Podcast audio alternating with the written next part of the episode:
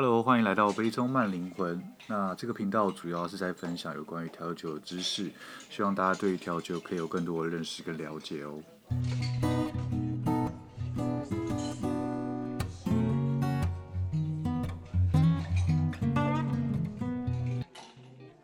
Hello，欢迎来到我的频道，我是 Ken。那我们在上礼拜的时候已经有分享关于侍酒师这个工作，它的工作内容有什么？还有一般人对于侍酒师可能比较容易有的误解，虽然说就是有一些就是跟调酒师蛮雷同，可是有一些是比较不一样的。那我们今天呢要继续跟大家分享，就是有关于侍酒师这个工作，它的入行的门槛到底是算高还是算低？那还有我有问俊关于他自己当侍酒师这段时间，他比较印象深刻的，或者是他自己觉得比较困难的事情。然后，当然还有问俊，如果有人对于侍酒师这个行业有兴趣的话，该怎么开始会比较好？那我们一起来听听看访谈的下半段吧。那我好奇问一下，就是因为我自己成为调酒师，我自己是呃完全没有经验，我之前甚至也不懂调酒这个东西，我是直接去酒吧里面开始学，花很多时间才终于变成一个调酒师。那呃，对于侍酒师来说，他的入门的门槛，你觉得会很高吗？其实我觉得并不会真的到很高，但是就像我刚刚之前曾经讲过，就是你在你真的想要成为侍酒师之前，必须先要有现场的服务生的经验啊。理想状况上，如果你可以当到领班会更好，就是你必须要负有一点点管理的责任。是，因为侍酒师他的位置很特别，他在某些餐厅里面，他会是被独立出来的一个部门。是，就是。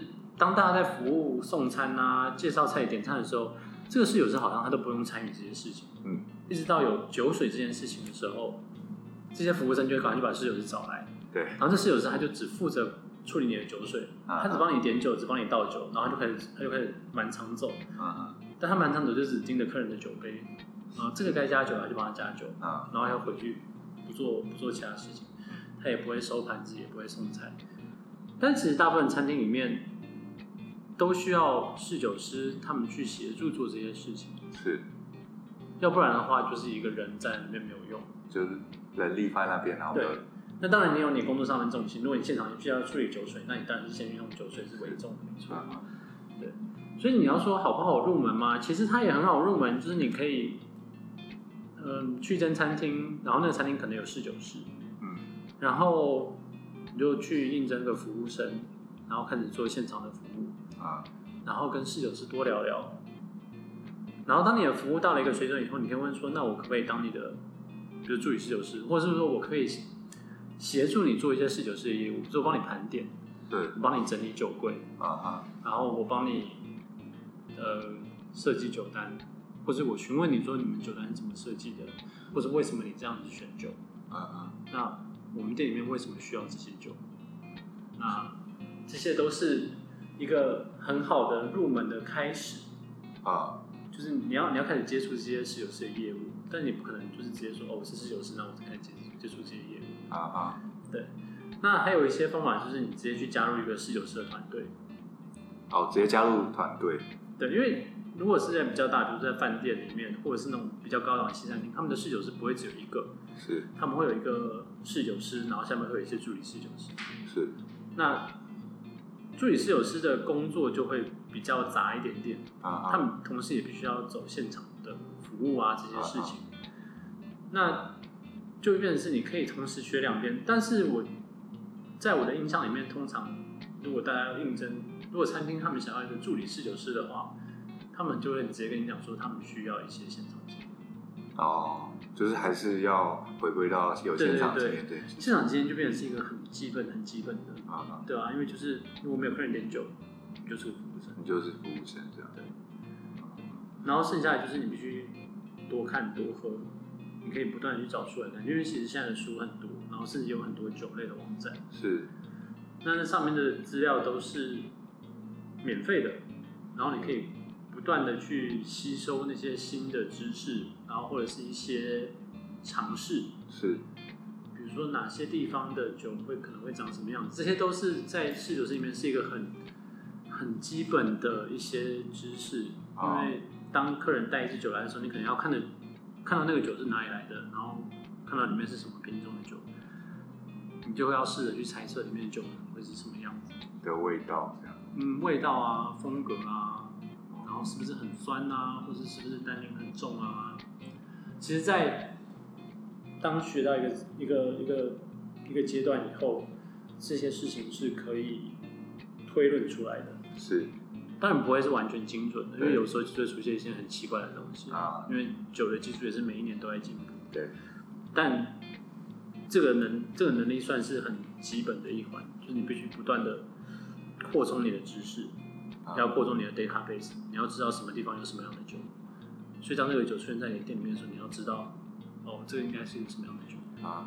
这个跟调酒师也蛮也蛮像的，因为就是呃，在学烈酒，然后就会有一个一些像是通则，对，然后然后可能会有一些变化或者什么，然后有时候有些没有看过的酒，可是我们可能也是看酒标或者是对。呃一些东西，然后它可以大概想象它的味道大概是什么样，对，可当然也是会有特异。对，所以就是其实这个蛮类似。对，所以四酒师里面也是有一句话，就是无论你的知识再怎么丰富，那都没有用，你要放进嘴里才知道。啊，就是即便你知道说啊，这支酒是用这个葡萄酿的，然后它的风格应该是怎么样怎么样怎样，因为你知道这个葡萄的特性是什么，你知道这个酒庄的特性是什么，在你放到嘴巴里面之前，这些都不能被证实啊。所以最合理的方式就是还是倒一小杯放进嘴里啊。对。可所以这样，如果是说有服务经验，然后再开始做成调酒，不是不好意思，不是调酒师，做成侍酒师。可是，但这个过渡期其实也蛮长的，因为你说最好是可以做到领班嘛。那一般人就是说不要太笨啊，就是正常人的状况下，就是你要做到领班。如果你是完全没有经验，你需要做到领班，你可能也需要花个两到三年的时间，嗯，才有机才有机会。可以达到呃领班那个高度，有可能。对，然后如果你是一开始是对酒有兴趣，红白酒有兴趣，做侍酒师有兴趣的话，你要在这期间又不断的精进自己的红白酒知识，嗯，然后同时你成为领班，才有机会可以变成是类似像侍酒师这样。对对，因为我自己听下来，我觉得就是呃呃侍酒师的累积也非常的重要。对，就是你的经验的累积啊，对，知识累积跟客人的应对那些，对，都会成长。所以大概也到，如果是从零到一个成熟的侍酒师，你觉得大概的过渡期最短可能就是大概至少要三四年这样？我觉得至少要至少要三四年。这三四年可不还是短的。就是如果你真的要变成一个成熟的侍酒师的话，其实如果你完全没有那种跟客人应对的的技巧啊，然后万一你没有餐饮类的经验啊。这些东西其实会让你在当一个侍酒师的时候，你会有缺陷，就你的服务上面可能会有缺陷。所以，像我我个人的话，我自己在补充的时候，我在我在为为自己增加我的能力的时候，我其实不是只有在学酒而已，是，因为我自己也有厨房的背景，是，所以我我在我个人看起来，我会看。每个地方的饮食文化，每一个地方有什么特别的食材，呃，每个地方他们会用什么特别的技巧去处理他们的食物，嗯，或是什么季节该吃什么食物，是，然后，嗯，这个地方有什么酒，所以我们才会才回来再谈到酒的这一部分啊。然后，因为其实很多地方都是你这个地方有这个菜，这个地方有这个酒，很多人会说地菜搭地酒，就是是很合理的一个搭配，是。因为这些食物跟他们的酒都是透过同一群人，就是那个地区的那些人制作出来的啊，所以那就是他们的习惯啊。他们就说，嗯，很有可能这些酒跟菜就会是搭的啊。对，然后嗯，我要去了解说这个菜要怎么制作，那这个菜它后面有什么故事？嗯嗯，那中间加了什么东西？嗯，这些东西都必须要知道，你才可以知道说。可能哪一些酒是适合出现在这一季的酒单里面的？OK，所以其实侍酒师他们要，我们要真的要吸收的东西，不可以，也不能够只局限在酒这一块而已。所以，嗯，甚至你还要知道酒的风潮是什么。风潮。对，就是最近大家都流行喝什么？哦，现在流行的是，现在流行的就是喝自然酒嘛啊，那种，嗯，比较尊重土地、尊重环境、尊重自然的酒啊。那他们酿造过程有很多很特别的方式，所以过去为什么大家很少人喝自然酒呢？是因为第一个它会有品质上面可能不稳定啊，啊，或者是它会出现一些不太一样的味道，就是大家正常的，大家有喝如果有喝很多酒的人，会突然喝到自然酒，他就觉得说这个酒为什么会有这种味道？这个味道到底是不是正常的？OK，因为自然酒一开始并不是所有人都可以接受的，啊，它一开始只是比较小众。那当然，最近这几年它越来越盛行。嗯，甚至自然酒已经被认为很很有可能是未来应该酒要走的方向。哦，因为它尊重自然。对，因为它现在大家越越越来越注重什么永续生存啊，是这种东西，所以自然酒就变得很合理的存在。啊啊，对啊。但是其实大家想想，你看好像自然酒可能是一个新的风潮，但其实不是。在大家开始用农药、用机械去种植，或者用科学方式去种植之前，所有人酿的酒都是自然酒。对。你有没有那个技术？其实自然酒才是最传统的酿法，是对，跟现在大家人讲说哦，我们的传统酿造法是是不一样的，因为自然酒其实是在传统酿造法更早之前就存在啊，只是大家没有什么在使用。嗯嗯对。那你自己那时候呃，在当四九师的时候，你自己觉得呃这段时间你觉得最让你印象最深刻，或是最你觉得最困难的事情是什么？呃。其实最困难的事情，大概就是，当你发现你花好像，你以为你已经花很多时间在这件事情上面了啊哈，然后你发现有更多人花的比你，可能是你时间上面的一点五倍甚至两倍的时间啊，在这个上面。啊，最困难的事情就是当你觉得说，哦，我想要成为一个顶尖的侍酒师，是，可是从某一个时间开始，突然觉得好像我好像。到不了那个位置。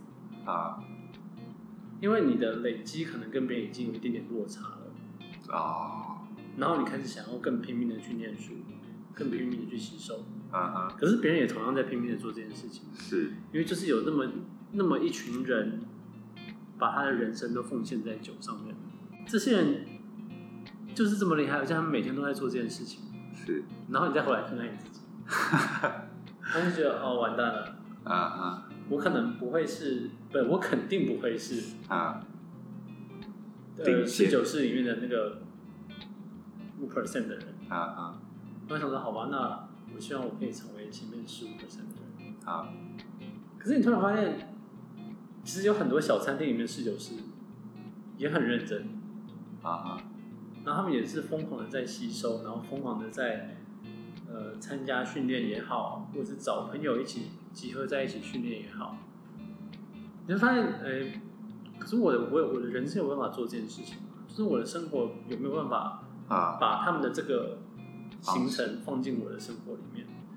如果我没有办法的话，那我是不是当前面三十趴就好了？他对他对你的心里面会是个折磨，就是他会你想说，我很想要当很好的侍酒师，是，然后。但在某些可以的情况下，我可以这么做。但是随着时间一直往前推，你会发现，哎，有些事情可能不一定可以这么做。的时候，你就会开始怀疑自己，说，我能不能够当到这么好的侍酒师？但我觉得这个这个就是在当侍酒师这段时间里面，很拉扯，很拉扯，而且非常时不时都在被冲击。啊，你会发现，真正冲击你也不是客人，啊，而是你的那些同行们。因为如果假设你真的对某个行业很有热忱的话，你都很希望自己在那里面是一个，就是在很前面的人啊，有一定段有一定的水平。你希望自己是一个厉害的人。是。当你越看越久，你会觉得说：“哇，好像我好像不是厉害的人，怎么办？”对，我要怎么样才会变厉害啊？然后你就会想办法让自己再去念书。所以这种东西其实是我觉得是当室友是最辛苦的地方。嗯嗯，对，就是必须要不断的。鞭策自己，然后避免自己被淘汰。你会有一种危机感，就是想说，哇，那个比我小的那些室友师们都在都这么认真的，那我是不是明年就要被淘汰了？啊，所以我就要逼着自己，就是一直要让自己去念书。那最后我想问一下，就是如果对于呃一般就是新人，他对于侍酒师是有兴趣、有想法的，那要怎么开始？因为我自己有听过，或者是我身边有朋友是这样做，有些就是可能就是真的是从餐厅开始，然后从呃可能没有服务经验，然后开始学服务，然后本身对调酒很有兴趣，然后在里面慢慢磨这样子。然后有些的做法是他会去呃红白酒的店，然后先去里面学红白酒的知识，然后他会他会说他之后是想要做成跳成是做侍酒师。那对于呃。没有经验，要真的开始这件事情，你觉得这个做法是 OK 的吗？还是你觉得有什么比较更好的方式？其实我觉得，就是真正走什么样的管道，并不是最重要的，而是当你其实真正要做的事情是，假设你今天你觉得你要当一个侍酒师，你必须知道说，你当一个侍酒师，你需要有什么样的能力、什么样的技术、什么样的知识，嗯，然后你要通过什么样的管道去获得这些知识，嗯，比如说。当然，去酒商公司绝对是可以的，嗯，因为酒商可以接触到很多很多酒。是。那可是相对的，他可以累积很多酒水的知识。那现场服务的技术还有知识，他需不需要？所以，即便他他当然他可以现在去累积很多酒水知识，但势必他之后还是得花很多时间去累积他的现场经验。啊啊。他没有办法，就是哦，我之前在酒商工作，所以我前呃突然间从隔天开始我就变成一个餐厅侍酒师。啊，应该不会有餐厅愿意让他这样做啊。理论上啊，他还是需要具有某一些的餐饮经验，餐厅才会敢用他。是？所以其实走什么样的路线并不是很重要。有很多人也只是去参加了那个考试啊，去参加 WSET 的红白酒的检定，然后因为它就是一个红白酒的知识的的的判定。说你到哪一个等级这样子，那那就跟去去酒商很像啊，只是你酒商的时候，你认识的是一支一支一支的酒，嗯嗯，在那边你认识知道学到的是一个很广泛的知识啊，然后他给你一些对酒有特定的概念，是，但这些东西你只有任何一个都不够啊，你必须把所有东西全部结合在一起，然后合并在一起使用，你才有办法真正成为一个。好。好的侍酒师啊啊，对，除非你想要去一个没有卖食物的地方当侍酒师，确实也有有这种地方，有啊，有一些 wine house，然后就是专门喝红白酒，对，他们就只是喝红白酒，然后那那些地方就是他们也没有要卖食物，但是你进去点酒的时候，他们还是用很专业的方式帮你开酒，帮你试酒，然后倒给你，有这样的地方，台湾多吗？呃。我觉得算不少哎，但就是一些小小的。